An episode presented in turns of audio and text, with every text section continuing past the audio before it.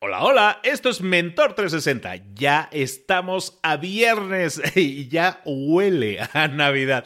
Bienvenidos a Mentor 360. Abre los ojos. Hoy vamos a hablar de influencia con nuestro nuevo mentor. ¡Comenzamos!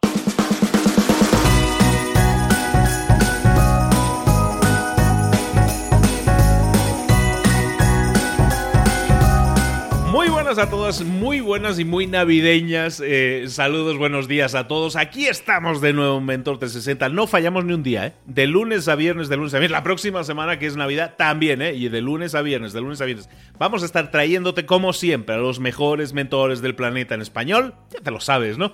Para ayudarte en tu crecimiento personal y profesional. Pero depende de ti, como siempre, ponerlo en práctica, pasar la opción, obtener resultados. Los resultados no te los van a llevar a casa. Esto no es Amazon. Aquí te ponemos las herramientas, tú utilízalas. Si quieres colgar un cuadro, yo te doy el martillo, yo te doy el clavo. Pero oye, ahora sí, clávalo tú, obtén tú los resultados, obtén tú el beneficio, obtén tú el crecimiento. Hoy, como te decía, vamos a hablar con un mentor nuevo, pero todos los días, recuérdalo, de lunes a viernes tenemos mentores en todas las áreas de conocimiento que te puedas imaginar. Ahora sí, hoy tenemos mentor nuevo, ahora lo vas a ver, ahora te lo voy a presentar. Hoy vamos a hablar de influencia, vamos a hablar de comunicación, vamos a hablar de comunicación con influencia, que es una temática brutal. Y por cierto, te aviso, este episodio es el más largo que hemos hecho nunca en Mentor 360. ¿Eso es bueno o eso es malo? Dímelo tú.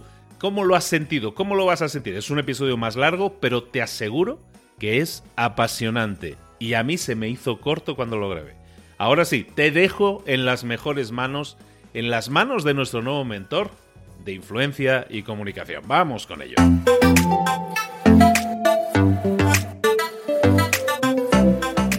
Momento de hablar con nuestro mentor del día. Hoy estrenamos mentor, hoy tenemos mentor nuevo. Veis que estamos trayendo mentores nuevos todas las semanas. Esta semana tenemos un mentor nuevo. Nos vamos a Madrid de nuevo. Vamos a visitar a Enrique Ado, que es nuestro consultor experto en pragmática de la comunicación. Se dedica a desarrollar la capacidad de comunicación en empresas, en organizaciones, en marcas, en personas. Es un especialista en comunicación, pragmática de la comunicación, que vamos a ver exactamente qué es eso. Pero primero, de todo le vamos a poner alfombra roja y vamos a darle la bienvenida a uno de los consultores más solicitados de España y que trabaja con las principales empresas. Enrique, buenos días, querido, ¿cómo estás? Buenos días, Luis, ¿qué tal? Encantado de estar aquí contigo y con toda la gente que nos está escuchando. Pues nosotros encantadísimos de, tenerte un poco. Eh, primero, ¿quién es Enrique Yadó? Explícanos un poco más de esto de la pragmática de la comunicación y un poco qué es lo que haces para que la gente te, te ubique un poco más. Bueno, pues mira, la pragmática de la comunicación es una disciplina muy interesante. Básicamente es la disciplina que estudia el lenguaje en acción, cómo a través de nuestra comunicación eh, podemos eh, generar cambios a nuestro alrededor, cambios más grandes, más pequeños. Pero es una disciplina interesante porque deja un poco de lado lo que es la, teoría. Y lo que le interesa a la pragmática realmente es qué es lo que funciona realmente. Si funciona, bueno, quizá en algún momento estudiamos un poco más por qué funciona, pero no nos preocupa mucho el por qué, solo nos preocupa si funciona o no funciona. Y ese enfoque tan práctico, pues es una cosa que le está haciendo como muy, muy útil ¿no? y muy, muy aplicable pues, en el ámbito empresarial, por ejemplo, que es donde yo más trabajo. ¿no? Perfectísimo. Y tú estás, estás trabajando con grandes empresas, tengo por aquí anotado Procter Gamble, con Robert, con Jaguar, bueno, con Danone, no está mal, ¿no? Empresillas, ¿no? Startups, ¿no? Que se dice. Bueno, son, son grandes empresas que se dan cuenta de la importancia que tiene la comunicación para que las cosas funcionen mejor, para que la gente esté más a gusto, sea más productiva, disfrute más con el trabajo. La, comunicación es una habilidad tan transversal y tan importante que si somos capaces de, de desarrollarla en la gente que trabaja en nuestra empresa y somos capaces de hacer una empresa donde la comunicación fluya, eh, si la comunicación fluye, eh, todo funciona muchísimo mejor. Es, muy importante. Las grandes empresas se dan mucha cuenta de esto. Entonces, eh, cada vez invierten más en pues, organizarse de tal manera que la comunicación sea la columna vertebral que lo, que lo vertebre todo y que permita, pues eso, al final, que toda la gente que está trabajando en esas empresas pueda dar lo mejor de sí y, y al darlo, pues disfrutar, ¿no? Y al mismo tiempo, pues que la empresa llegue lo más lejos posible. Perfectísimo, Enrique. Oye, ¿y de qué nos vas a hablar hoy? ¿De qué vamos a estar hablando hoy? Bueno, hoy podríamos hablar un poquito de pragmática de la comunicación, que al final es el lenguaje en acción, es como a través de nuestra comunicación podemos cambiar las cosas y yo te quería proponer eh, una primera pincelada a dar una visión a todas las herramientas que tenemos para comunicarnos y cómo esas herramientas se organizan. Porque hay muchas cosas que podemos hacer para influir, para cambiar las cosas a nuestro alrededor. Tenemos muchas herramientas disponibles, pero digamos que no funcionan de manera suelta, sino que eh, cada una depende de las demás. O sea, están relacionadas de una manera que es lo que me gustaría explicar hoy. Perfectísimo, Enrique. Pues bueno, pues vamos a ello directamente, vamos con pragmática de la comunicación, vamos a ver un poco qué herramientas de comunicación tenemos y cuál es la mejor forma de utilizarlas, como tú decías, para que nuestra comunicación sea lo más efectiva posible. Vamos a ello. Genial, vamos a ello. Tengo dudas de lo que vamos a explicar hoy, si explicaremos mucho o poco, ¿eh? pero nos dejamos fluir y vamos a ver lo que pasa. Eh, podríamos estar como dos semanas enteras hablando del tema. Vamos, vamos a dejarnos fluir y a ver qué pasa. Así, de entrada, de entrada, lo que sí me gustaría explicar, y esto creo que las herramientas que tenemos para comunicar, las podemos representar todas como una especie de pirámide, ¿vale? Es una pirámide donde metemos todas las herramientas. ¿Y por qué es una pirámide? Eh, bueno, pues las pirámides mm, tienen qué características tienen las pirámides, porque arriba son muy finitas y abajo son muy anchas, ¿no? Y que hay una parte que está abajo y otra parte que está arriba, ¿no? Pues eh, lo que nos pasa con las herramientas que tenemos para comunicar es que tenemos herramientas que están en la base de la pirámide. Son muy importantes, son muy necesarias. Sin estas no es posible construir lo que está más arriba. Y al mismo tiempo, cuanto más arriba las herramientas, más nivel tienen, pero necesitan a las de abajo. No sé si me explico. Sí, sí, Enrique, hasta aquí clarísimo. Herramientas básicas en la base de la pirámide y cualquier herramienta más sofisticada depende de las que están en la base de la pirámide, entonces. Genial, estupendo. Pues entonces, la idea es que esta pirámide va a tener cinco niveles. Eh, no tengo claro que los vayamos a explicar todos, igual nos quedamos solo en el primero, pero mira, por lo menos los vamos a anunciar, ¿vale? Eh, esta pirámide tiene cinco niveles. El nivel más esencial, el que está más en la base, es el que vamos a llamar el poder de la intención. Según la intención con la que comunicamos, pues veremos que el mensaje está cargado de un tipo de energía o de otra, y esa energía condiciona si realmente el mensaje va a ser potente o no. ¿no? Entonces ese sería el primer nivel. Luego habría un segundo nivel que le vamos a llamar el poder del contexto, que esta es la dimensión más estratégica de la comunicación, si quieres, que tiene que ver con el momento y el lugar en el cual yo me comunico con, otra persona. Entonces, eh, un mismo mensaje en mal momento, en mal lugar, puede tener impacto o no tenerlo. ¿no? Por lo tanto, el contexto es muy importante y es una condición previa a la comunicación. Y este sería el segundo nivel. El tercer nivel sería el que llamamos el poder de las palabras. Entonces, obviamente, según las palabras que yo escojo para comunicar, pues eh, mi, mensaje va a impactar más o menos. Pero eh, si nos fijamos bien, ¿no? esas palabras necesitan un contexto adecuado y esas palabras necesitan una energía adecuada, que, es la que viene dependiendo de la intención. O sea que depende de lo que hayamos construido en la base. ¿vale? Por encima del poder de las palabras estaría el cuarto nivel, que sería el poder de las preguntas.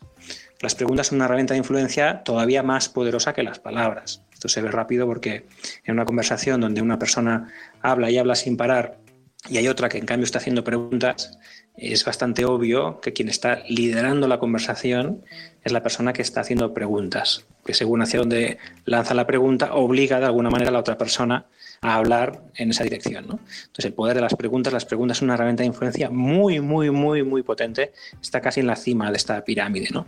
Y ya en la cima, arriba del todo de la pirámide, tendríamos el último poder, que sería el poder del silencio.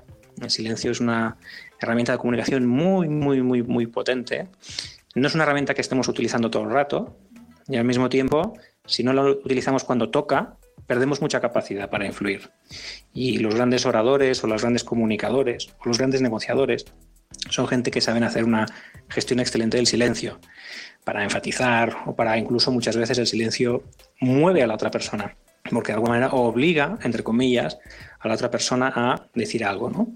Entonces, esta sería la, la, herramienta suprema. Pero todas, todas se basan en una base fuerte, una base sólida.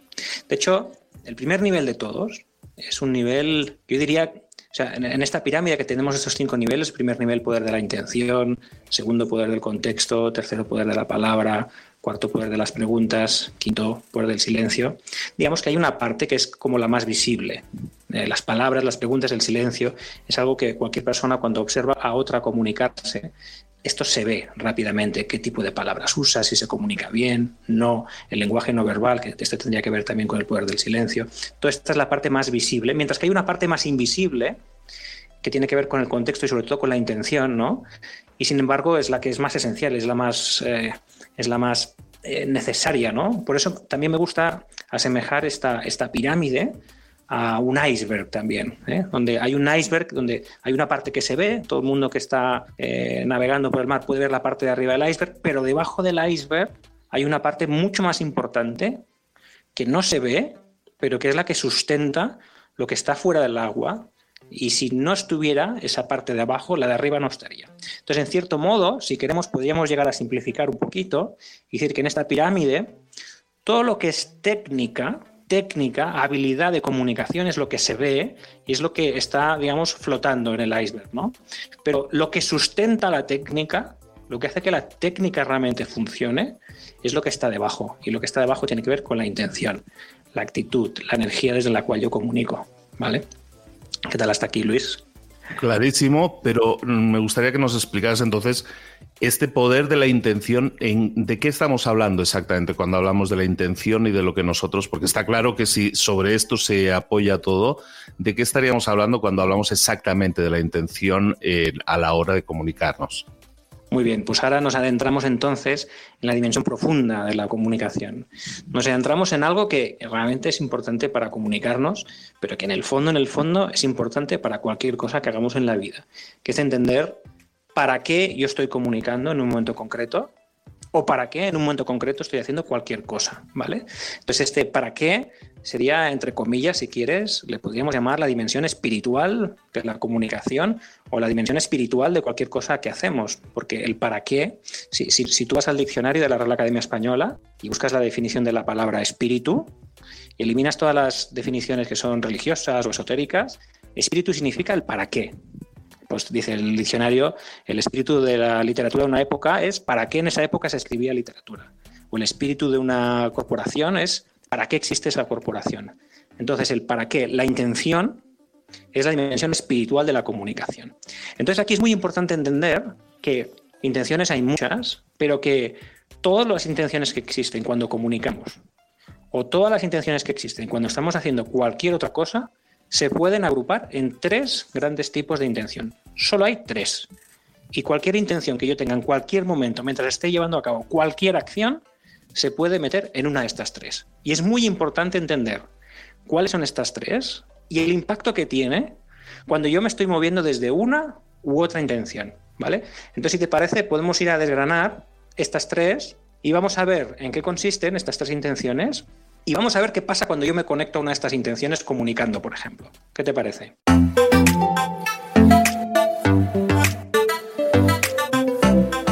Parece perfecto.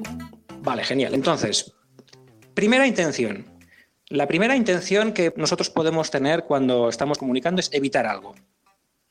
Pues evitar perder el control de la conversación, evitar que no me hagan caso, evitar eh, un resultado negativo o perder influencia, evitar lo que sea, ¿no? Es como en el, ya no solo cuando hablamos, cuando hacemos cualquier cosa en la vida, pues a veces las hacemos para evitar algo. Pues evitar que me echen del trabajo, evitar una discusión con alguien, Evitar un conflicto. Evitar algo. Evitar algo es la primera intención que nosotros podemos tener cuando comunicamos. Luis, si, me tuvieras que decir qué emoción hay detrás de evitar algo, ¿cuál sería? Probablemente miedo. Efectivamente, el miedo, ¿no? En, todos sus grados, ¿eh? porque cuidado que el miedo tiene muchos grados, ¿eh? Hay desde un mínimo resquemor a un pavor, ¿no? Pues bueno, en todos sus grados, ¿no? Al final, la energía o la emoción que nos mueve cuando queremos evitar algo es el miedo, ¿no? Entonces, el miedo ¿Es necesario o no? Hombre, es necesario porque si no tuviéramos miedo moriríamos. Saldríamos a la calle, vendría un camión a toda velocidad y diríamos, ostras, mira qué luces más bonitas. y entonces nos atropellaría el camión, ¿no? Pero no, no es así porque entonces el miedo te da un chute de adrenalina en todo el cuerpo, te hace saltar y cuando salvas tu vida, ni siquiera te has dado cuenta de lo que has hecho, ha sido todo automático y ha sido tan grande el chute de energía que te ha metido en el cuerpo que media hora más tarde todavía te tiemblan las piernas. Entonces el miedo es una energía necesaria para sobrevivir en situaciones donde es necesario un gran desgaste energético. Pero y en el día a día es, necesaria esta, esta energía. Cuando tengo una conversación con otra persona, ¿qué pasa si siento miedo? ¿no? Pues pasan muchas cosas. ¿no? Eh, lo primero es que si siento miedo, y estoy en una reunión, pues no sé, con un cliente o con mi jefe, pues no puedo canalizar esa energía. Yo no puedo coger y, si fuera un animal en la selva y sintiera miedo, pues o atacaría o huiría, ¿no? Pero si estoy con un cliente y siento miedo por lo que sea, porque voy a perder un negocio, porque pienso en la calle, ni le puedo morder al cliente, porque quedaría muy mal, ni puedo salir corriendo, porque también quedaría muy mal, ¿no? no sé qué queda peor. Y entonces, como no puedo hacer eso, toda esa energía tan intensa que estoy sintiendo en ese momento se queda en mi interior. Y entonces no la puedo canalizar. Claro, si esto es continuo en el tiempo, y esto en muchos, a muchas personas seguro que nos están escuchando, que en su día a día, su trabajo, pues tienen miedo, pues por ejemplo, a perder el trabajo, miedo a tener algún tipo de conflicto, y esto es, lo más normal que hay en el mundo. Claro, esa energía que tenemos ahí un día, otro día, otro día, y que no la podemos canalizar, de alguna manera es una energía que nos va un poco comiendo por dentro. Porque al no poderla canalizar nos genera estrés, ese estrés, si se mantiene en el tiempo, pues nos puede generar ansiedad, nos puede generar depresión, si se sigue manteniendo en el tiempo se puede llegar a somatizar físicamente, nos lleva incluso a la enfermedad, a la enfermedad mental, a la enfermedad física. Entonces el miedo realmente entra como energía para sobrevivir en un momento determinado donde hace falta un chute brutal de energía, va bien, pero si en nuestro día a día normal, ordinario de las empresas normales, en principio esta energía no es muy útil porque no la podemos canalizar. Pero es que además ocurre que tiene otro peligro importante y es que los miedos tienden a autocumplirse. es la profecía que se autocumple el miedo. Eh, te pongo un ejemplo muy sencillo. ¿A quién pica la avispa? La avispa siempre pica al que empieza, ay, ay, ay, ay, que me va a picar la avispa. ¿Estamos de acuerdo? o, por ejemplo, si yo estoy trabajando con mucho miedo a perder mi trabajo, mm, ¿cómo será mi actitud en el trabajo? O sea, voy a ser una persona eh, muy lanzada, voy a ser una persona muy proactiva, voy a hacer muchas propuestas, o más bien voy a estar retraído, ir con cuidado, hacer justo lo que me piden. Más bien será esto. Claro, como mi actuación profesional será más bien modesta, la gente me verá que tengo una actuación profesional más bien modesta y me mirarán y me hablarán como se mira y se habla a una persona que tiene una actuación profesional más bien modesta. Y yo voy a sentir que me miran y me hablan de esa manera. Y entonces voy a decir, ¿ves cómo, te, ¿ves cómo tengo aquí riesgo de perder mi trabajo? Con lo cual, cada vez más me voy a ir metiendo en esta energía y al final lo más probable, lo más probable es que tarde o temprano, si sigo así, la probabilidad de perder el trabajo aumente. O el típico caso de mi mujer, mi mujer me oculta algo, mi mujer me oculta algo, ¿no? Y entonces llega, llega mi mujer, abre la puerta de la casa y tal cual entra, le digo, ¿de dónde vienes? entonces, obviamente, ella cuando le digo, ¿de dónde vienes? Justo entrar por la puerta, pues se pone en la defensiva y me habla defendiéndose. Entonces yo pienso, ah, ¿ves? Algo está ocultando, ¿no? Al final voy a provocar, estoy provocando aquello que quiero evitar. Entonces, evitar algo, que es un primer grupo de intenciones posibles cuando yo estoy comunicando con alguien o cuando hago cualquier cosa en la vida, es la energía del miedo, es una energía solo útil en caso de supervivencia y el problema que tiene es que se autocumple. O sea, cuando trato de evitar algo, tiendo a provocarlo. Esto en conversación, en conversaciones de influencia, se nota muchísimo. Por ejemplo, yo tengo una conversación con alguien a quien quiero influir y tengo miedo de no influirle o tengo miedo de perder el control. Pues lo típico que hacemos cuando tenemos miedo de perder el control en una conversación, pues por ejemplo, una de las cosas que hacemos es interrumpir. Cuando interrumpimos a otra persona, la otra persona lo que hace es interrumpir de vuelta y entonces, ¿ves? Ya tenemos menos control. Los miedos se autocumplen. Entonces, esta es una primera energía un primer para qué, a nosotros no nos interesa. Para los propósitos de la pragmática de la comunicación, no nos interesa estar conectados a este para qué. Necesitamos otro tipo de energía, un poco más sostenible. Entonces entraríamos en el siguiente tipo de intención. El primer tipo de intención hemos dicho que es evitar algo. El segundo tipo de intención es conseguir algo. Conseguir algo. ¿Conseguir qué? pues mm, puede ser lo que quieras, desde cosas materiales, dinero, un ascenso, un aumento de, sueldo, a cosas no materiales, ¿eh? conseguir un abrazo, conseguir cariño, conseguir respeto, conseguir admiración, lo que sea, conseguir algo, algo externo que yo quiero conseguir a través de mi comunicación o a través de lo que estoy haciendo en un momento concreto. Entonces, conseguir algo, si yo te preguntara, Luis, así como detrás de evitar algo, la emoción que había es el miedo, detrás de conseguir algo, si tuviéramos que ponerle un nombre a la, a la emoción que hay detrás, ¿cuál sería para ti? Así a bote pronto. Estoy así pensando, estoy pensando, no sé, cuando queremos conseguir algo normalmente es porque nos hace ilusión algo, ¿de acuerdo? Entonces no sé si la emoción es ilusión, pero parecida, ¿no? Eh, correcto, correcto. Le podemos llamar ilusión, pero vamos a ser un poco más políticamente incorrectos. En el fondo es la ambición. Hay una, ambición de conseguir algo. La ilusión casi tiene casi un poquito más que ver con la energía siguiente de la que hablaremos o la intención siguiente, ¿vale? Entonces aquí lo que tenemos es la ambición. Entonces, de nuevo, ¿la ambición es necesaria o no lo es? Sí lo es.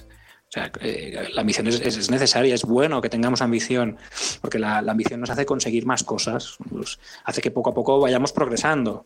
El problema con la ambición es cuando se vuelve nuestro único para qué o nuestra única intención. O sea, cuando a mí lo único que me mueve es la ambición, eso me genera muchos problemas, porque la ambición es una energía un poco peligrosa.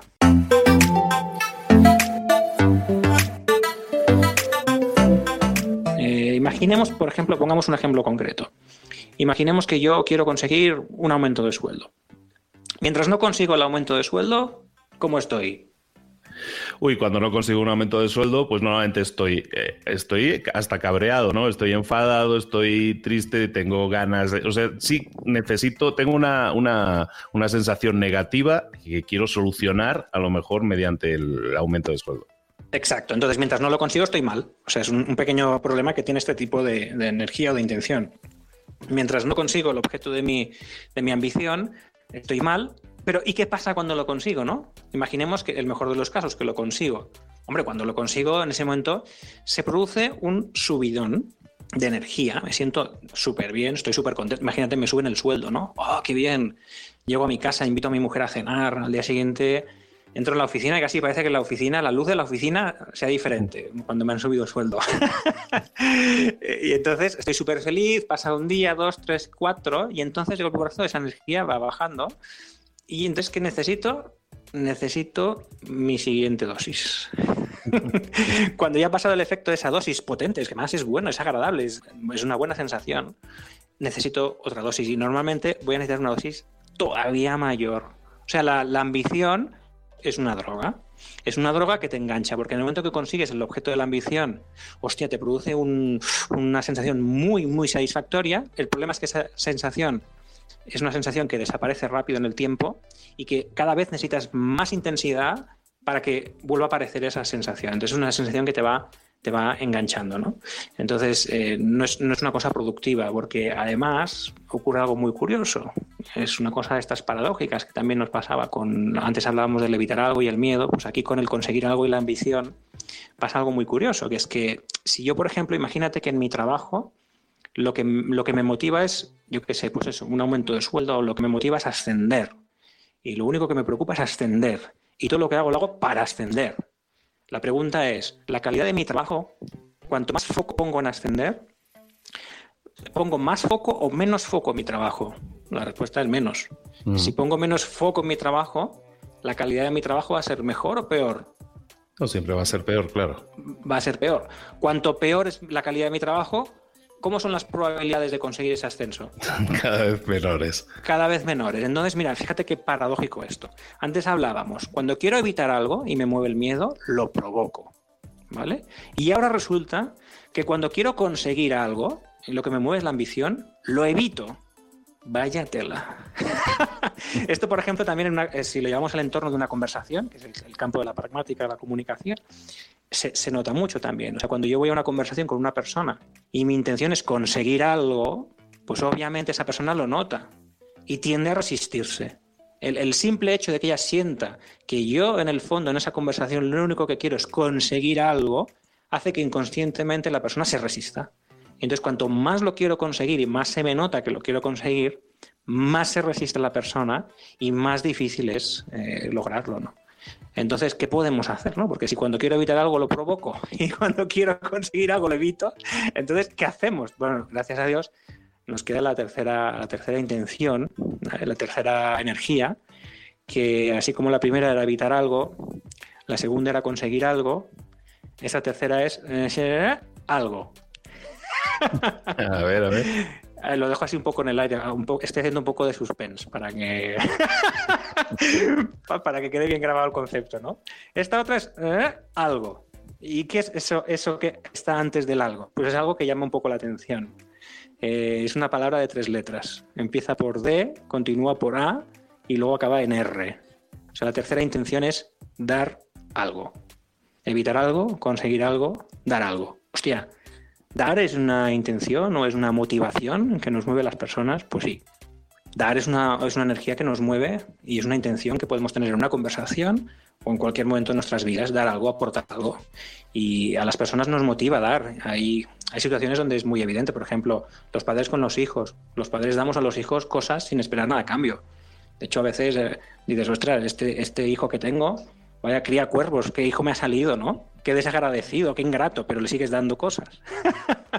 le sigues dando todo tu amor. No, no, lo estás haciendo buscando nada a cambio. O sea, aquí lo importante es darse cuenta que esta energía de la que estamos hablando, esta tercera intención, es dar, pero sin esperar nada a cambio. Porque si estoy esperando algo a cambio, ya estamos hablando de la segunda energía, que es la ambición, es el conseguir algo.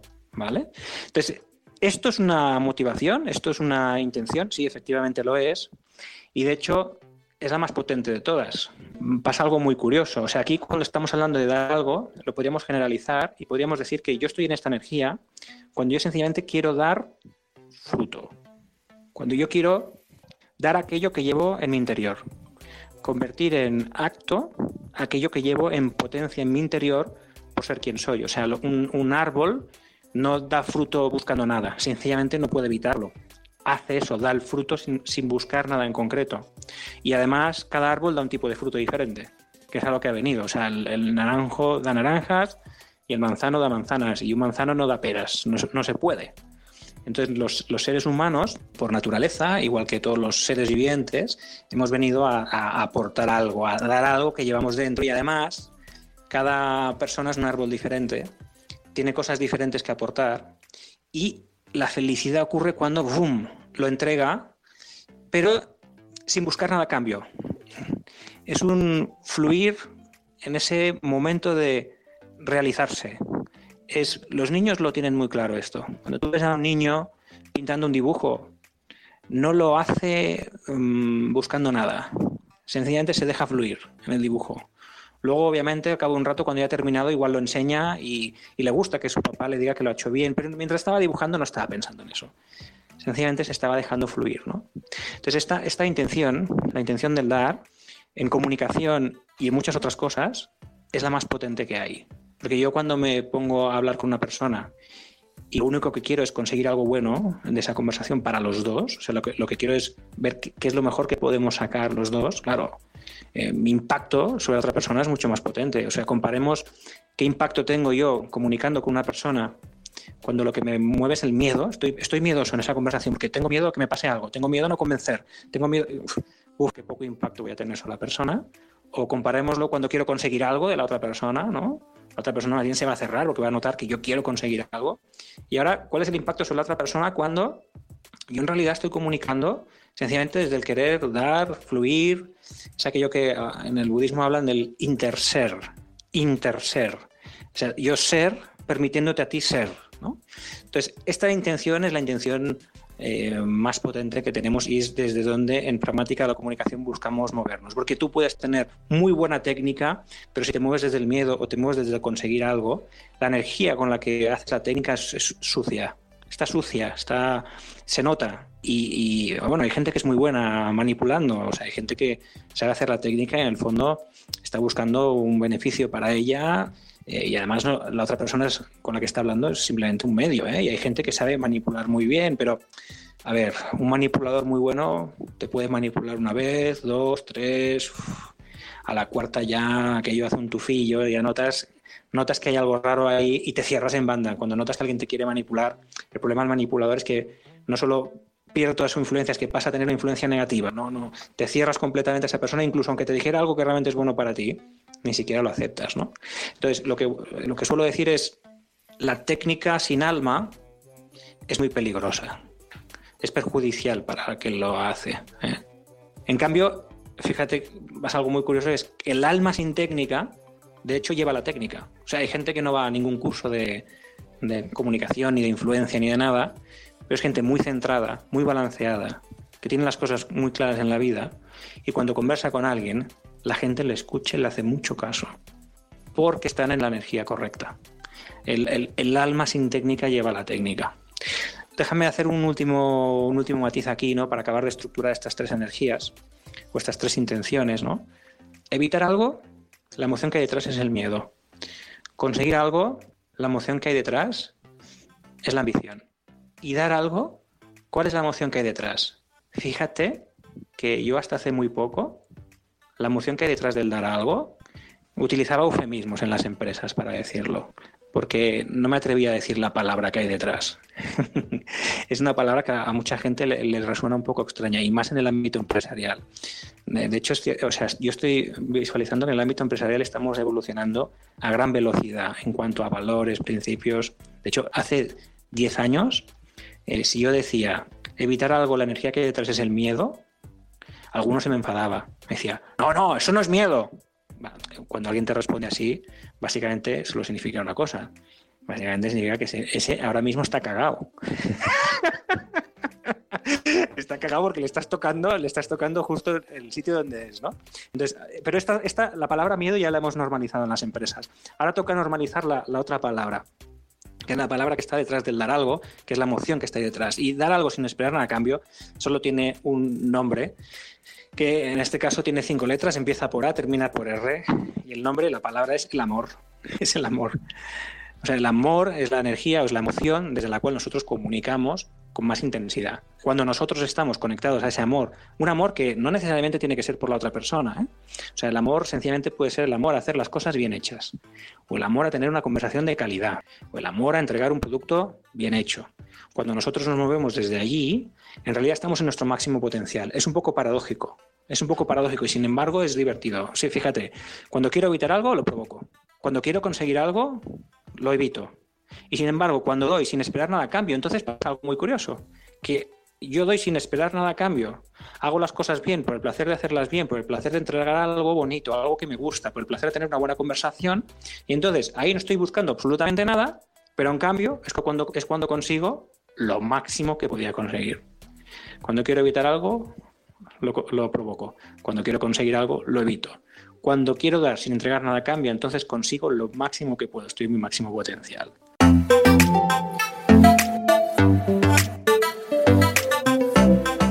Entonces, esto que acabamos de explicar aquí en unos minutillos es un tema muy, muy, muy profundo.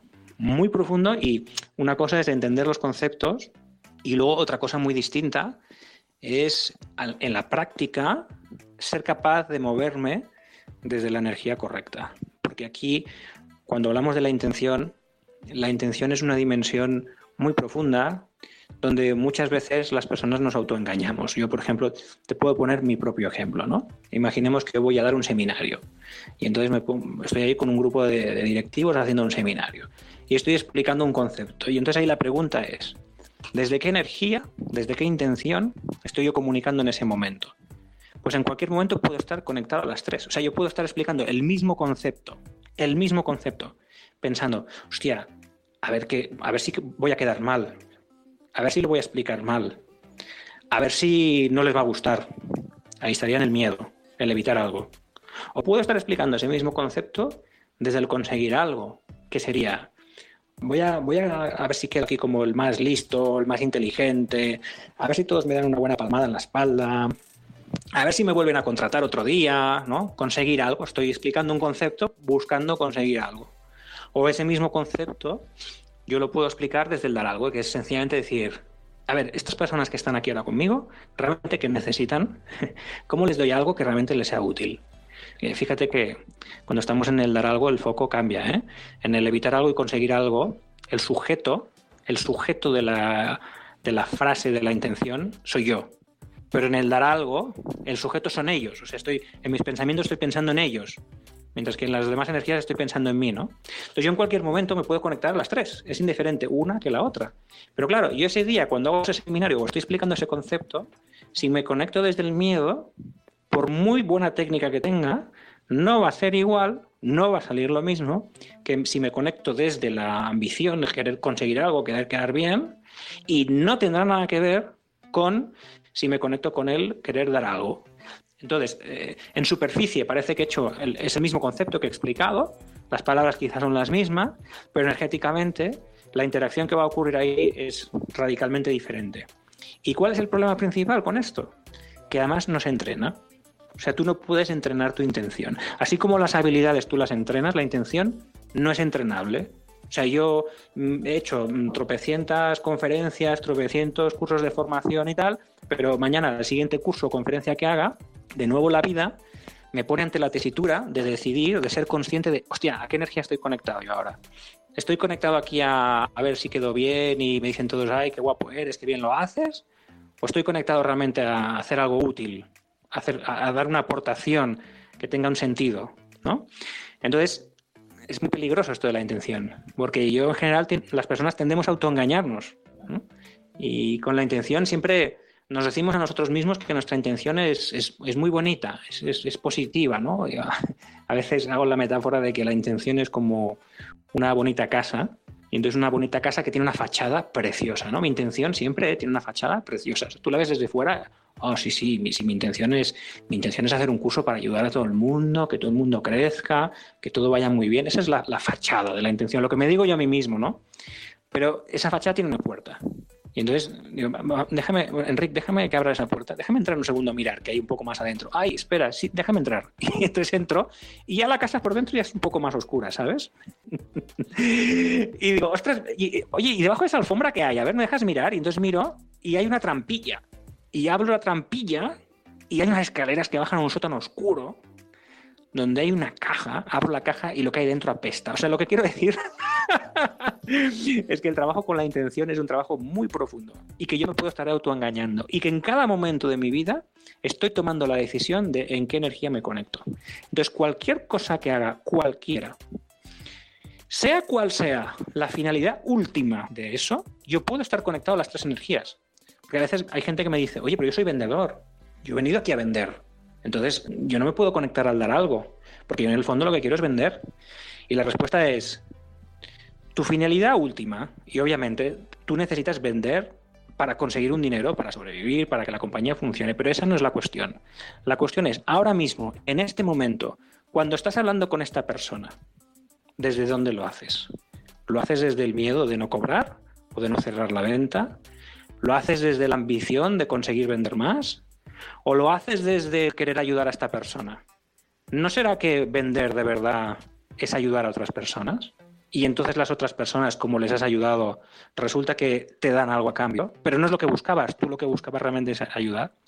No sé si me explico con esta distinción. Esto es algo que a veces cuesta entender. Independientemente de que yo por una actividad al final cobre o que por una actividad al final reciba algún tipo de beneficio, independientemente de esto, en cualquier momento me puedo conectar a cualquiera de las tres energías. Por ejemplo, te pongo un ejemplo en el sentido contrario.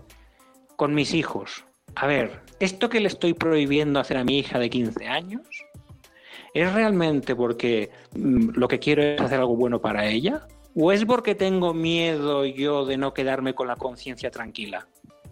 Una misma cosa que le prohíbo a mi hija, se la puedo estar prohibiendo porque temo algo o porque creo que es lo, lo, bueno, me sale de dentro, entiendo que es lo bueno. Es decir, que cualquier acto, cualquier eh, acción que llevemos a cabo, en todo momento lo podemos hacer desde cualquiera de estas tres energías, de estas tres intenciones. Y entonces el tema es que dependiendo de la energía en la que yo me conecte, mi potencial, mi capacidad para generar cambios y para influir es muy diferente. Desde el miedo tengo muy, muy, muy poca capacidad para influir. Eh, es muy difícil que una persona que tiene miedo sea capaz de influirnos positivamente. Desde el conseguir algo, bueno, quizá hay un poco más de capacidad. Conseguir algo, por ejemplo, es una energía eh, característica de un entorno de negociación. Pero un entorno de negociación siempre, siempre tiene sus límites, ¿no? Pero luego tendríamos la energía del dar algo. Y la energía del dar algo es la energía desde la cual nosotros estamos en nuestro máximo potencial. Es una energía desde cuando realmente tú estás dispuesto a no conseguir lo que querías, cuando tú eres como te sale de dentro, es cuando realmente eh, con la otra persona funcionas bien. Cuando tú te mueves desde el miedo, cuando te mueves desde la ambición, en realidad no eres tú mismo. Te estás moviendo más bien desde el ego. El ego, siguiendo este esquema, sería el falso yo. El ego sería la careta que yo muestro, con la cual no soy exactamente yo, y no me muestro porque o tengo miedo o quiero conseguir algo. Esto sería el ego. En cambio, cuando yo estoy desde la energía del dar algo, cuando sencillamente lo que quiero es dar fruto, entregar ese fruto único que llevo dentro allí, estoy siendo yo mismo. Es decir, ahí soy mi verdadero yo. Ahí es donde yo realmente estoy existiendo. Porque cuando me muevo desde el ego, eh, es una, más que una existencia, es una supervivencia o un, o un mal vivir. Porque físicamente estoy en, en la vida, pero a nivel de personalidad, mi personalidad está muerta. ¿eh? Entonces ahí soy, estoy alguien, soy alguien que interpreta un papel, soy una especie de personaje hueco, una careta de cartón. No estoy bien, no estoy siendo yo mismo, no me estoy realizando. Yo solo me realizo cuando realmente entrego lo que llevo dentro. Yo me realizo cuando yo soy yo mismo. Cuando soy yo mismo, ahí es cuando tengo mi máximo potencial. Cuidado, y un, último matiz aquí, una última advertencia si quieres, ser yo mismo eh, no significa ser un mal educado. Porque el, ser yo mismo correcto es esa palabra que antes ha aparecido por ahí, que es ese interser. Es permitirme a mí la libertad de ser yo mismo al tiempo que permito al otro la libertad de ser el mismo. Y esa interacción, ese interser, donde yo doy al otro la libertad de ser como quiera en esa interacción, al mismo tiempo que me permito a mí mismo ser yo mismo, eso es la máxima expresión de la vida, de la identidad. Ahí se produce una sensación de un fluir, donde realmente te das cuenta que estás teniendo un papel activo en la transformación de, la vida, de lo que ocurre a tu alrededor, ¿no? Ahí es donde realmente estamos en potencial. Uf, vaya rollo te he soltado, ¿no, Luis? No, rollo no, súper interesantísimo. De hecho, me da mucha, mucha claridad en todo el tema de la comunicación. Pero sin embargo, quería apuntarte una última duda, una última pregunta, y ya sé que vamos eh, sobrepasados de tiempo, pero eh, no me quiero quedar con esa duda. Cuando tú hablas de dar, cuando estamos hablando de dar algo, estamos hablando cuando tú estás hablando de dar algo, mucha gente dice, y es, una, es un pensamiento yo creo que bastante generalizado, es que si yo doy, la gente se va a aprovechar de mí. Y entonces entra ese miedo y volvemos a actuar un poco como tú estabas diciendo, no vamos a intentar entonces evitar algo, ¿no? Entonces la gente utiliza a veces la excusa de es que me tengo que proteger porque si no, si yo empiezo dando, la gente se aprovecha de mí, me roba, me quita y yo no, no hay un ganar-ganar en esa situación, ¿no? ¿No crees que eso puede pueda ser algo real y, que mucha gente tiene ese miedo y ese miedo sea real? Por supuesto. Aquí cuando estamos hablando de dar algo, no significa como aquel, aquel, que era tan bueno, tan bueno, que al final era idiota. La, novela de Dostoyevsky, ¿no? El, idiota. Era tan bueno, tan bueno que, era, que era tonto. No, no estamos hablando de esto. Aquí estamos hablando de, obviamente, en cada contexto, permitirme a mí ser yo mismo, permitiéndole al otro ser el mismo. Sea, obviamente, si la persona veo que se quiere aprovechar de mí y que me quiere robar el dinero, pues sencillamente le, voy a dar un no. Y al mismo tiempo, eh, no le voy a agredir con ese no. Y al mismo tiempo, eh, yo voy a estar cómodo dando ese no. No sé si me explico. Aquí el tema no es lo que te doy o no físicamente o materialmente. Aquí el tema es lo que te doy personalmente, cómo te trato, como te escucho o no te escucho, te respeto o no te respeto. A este dar nos referimos aquí. Eh, en ese dar se produce un tipo de conversación donde se suelen abrir las posibilidades. Tú y yo teníamos una conversación donde estamos negociando miserias, pero ahora yo te escucho y yo me intereso por ti. Eso es dar. Y yo trato de ponerme en tu posición. Eso es dar. Y por ese efecto, tú te empiezas a interesar por mí y tú empiezas a ponerte en mi posición. Y donde había un intercambio de miserias, ahora resulta que, oye, hay más opciones encima de la mesa. Nos estamos atreviendo a enseñar más opciones. Pero ¿por qué ocurre esto? Esto ocurre porque yo te estoy permitiendo ser tú mismo, no te juzgo, no te maltrato, no te machaco, no te quiero apretar, no te quiero robar, no te quiero hacer daño antes de que tú me hagas daño a mí. Yo sencillamente entiendo, eh, sencillamente entiendo que tú eres tú con tus circunstancias, yo soy yo con las mías, voy a respetarte porque sé que igual que tú tienes fallos, yo tengo fallos, y en ese respeto estaré en mi máximo potencial. Que luego te doy algo material porque me apetece, Si te doy algo material porque realmente me apetece y realmente no estoy esperando nada a cambio, entonces da igual lo que tú hagas luego. Pero si yo te doy algo material porque en el fondo espero una contraprestación, cuidado, no estoy en la energía correcta. Esto a veces pasa no solo con lo material, sino con lo emocional. Hay gente que te trata muy bien o te hace cariños o te hace muestras de afecto, porque en el fondo está esperando que respondas igual. Y si no respondes de acuerdo con sus expectativas, se siente mal. Bien, ese cariño, ese, afecto, eh, es un afecto, ese que me han dado, está dado desde la segunda energía, desde el conseguir algo. No nos engañemos. No es un afecto desinteresado. Esto es como, me enamoro de esta chica. Ahora, si no me hace caso, no me interesa. Chico, eso no es amor. no pasa nada. Oye, todas las formas de relación son, son posibles y todas son buenas y todas hemos practicado todas, ¿eh? Pero, pero amor no es. Amor es, me enamoro de esta chica y me da igual lo que haga. Es que esta es la mía, yo voy a darle todo lo que pueda, porque me importa un bledo lo que haga ella. La voy a seguir amando, le voy a seguir entregando lo que llevo dentro. Es amar sin esperar, o sea, es dar sin esperar nada a cambio. Ese es el amor, de verdad. Lo demás no es amor, no nos engañemos. Cuidado porque tenemos muy mal entendido el, el amor. El amor correspondido no, tiene, no es amor. El amor que espera una correspondencia no es amor. El amor de verdad es el que no espera correspondencia. Entonces, desde ese prisma, si yo llegara a entregarte a ti algo material porque sencillamente me sale de dentro, si tú luego no me correspondes con nada, me importa un bledo, porque es que me daba igual, es que lo, es que lo que quería era dártelo. Es que la satisfacción está en dártelo. No sé si me he explicado bien. No, totalmente. Bueno, pues chicos, chicas, los estáis escuchando. Eh, estamos iniciando un proceso de aprendizaje aquí con, con Enric, en el que nos está dando, nos ha planteado unas series, ¿no? Los tipos de intención con los que nos comunicamos.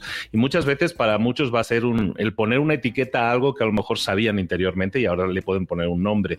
Preguntémonos si en las conversaciones importantes que estamos teniendo en nuestra vida, o en las conversaciones en general que estamos teniendo en nuestras vidas, si estamos teniendo los resultados, a lo mejor, si, si lo que nosotros queremos conseguir en la vida lo estamos consiguiendo y esas conversaciones cruciales que estamos teniendo realmente están siendo efectivas o no. Si no lo están siendo, en vez de culpar al otro, a lo mejor deberíamos empezar a ponernos un espejo delante y ver si es que nuestra intención no es la adecuada. Y si no es la adecuada, bueno, pues una vez identificado un problema, lo mejor que podemos hacer es solucionarlo. Si sientes que a lo mejor era tu tipo de comunicación o la intención que estabas teniendo tenía más que ver con el miedo o con la ambición, entonces a lo mejor nos toca cambiar y empezar a dar, empezar a hacerlo desde el amor, desde esta generosidad. Y entonces a lo mejor mágicamente resulta que las cosas que queríamos obtener en la vida van a llegar a nosotros. ¿Va por ahí más o menos, Enrique? Va por ahí, va por ahí. Es, eh, es un poco paradójico, ¿eh? porque al final consigues cuando no quieres conseguir nada. Y eso es fácil de decir, pero difícil de encarnar en uno mismo. Vamos a empezar a practicarlo. Como todo esto es un proceso. No corres la maratón en un día, tienes que ir entrenando, ¿no? Pues aquí vamos a ir entrenando un poquito más y mejor nuestra comunicación. Te vamos a dar muchísimo las gracias, Enrique, y la bienvenida ya oficial. Ya eres un mentor 360. Bienvenido, Enrique Ado. Muchísimas gracias por darme esta oportunidad de hablar por aquí. Un gran abrazo. Enrique, ¿dónde te podemos localizar, saber más de ti, darte seguimiento? Pues mira, me podéis encontrar en mi página web www.enriquillado.com, podéis entrar también en mi canal de YouTube donde voy colgando vídeos regularmente, pequeños tips de comunicación. Y para las personas que quieran formarse en pragmática la comunicación tenemos un seminario cuya web es www.seminariopragmática.com www.seminariopragmática.com que es un seminario 100% práctico donde trabajamos todos estos conceptos para ser capaces de realmente encarnarlos. Genial, Enrique. Muchísimas gracias por haber estado con nosotros. Te esperamos muy, muy pronto por aquí de nuevo. Un abrazo. Mil gracias. Un abrazo a ti, Luis.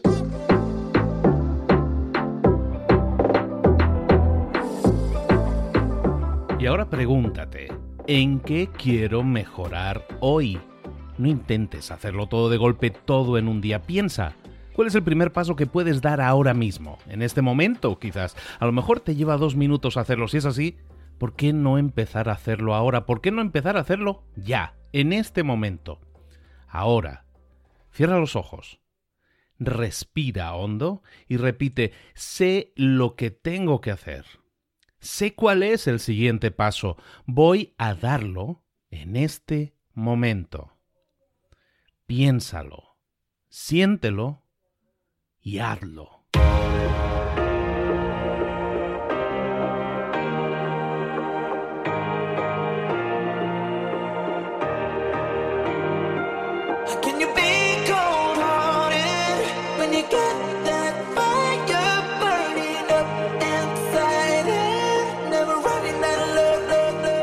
Muchas cosas de las que hemos visto hoy ya las sabes. La mayoría del conocimiento que compartimos aquí ya lo sabes. Sabemos lo que tenemos que hacer, sabemos lo que tenemos que evitar, lo que no tenemos que hacer, todo eso ya lo sabes. El único problema es que no lo ponemos en práctica, no pasamos a la acción y es ahí donde te necesito a ti y a tu compromiso. Si una sola de las ideas que hemos comentado hoy resuena en ti, te llama a ponerla en práctica, entonces, define el paso más pequeño posible, el gesto más mínimo, y hazlo ahora mismo.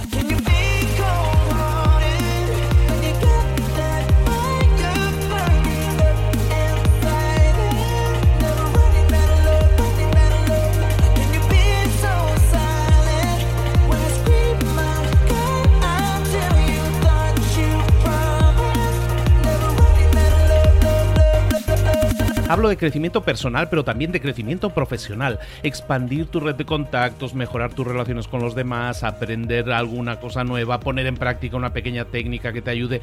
Todo suma, pero solo suma si lo pones en práctica. No si piensas en ponerlo en práctica. Pensar en ponerlo en práctica no sirve, tienes que ponerlo en práctica, pasar a la acción.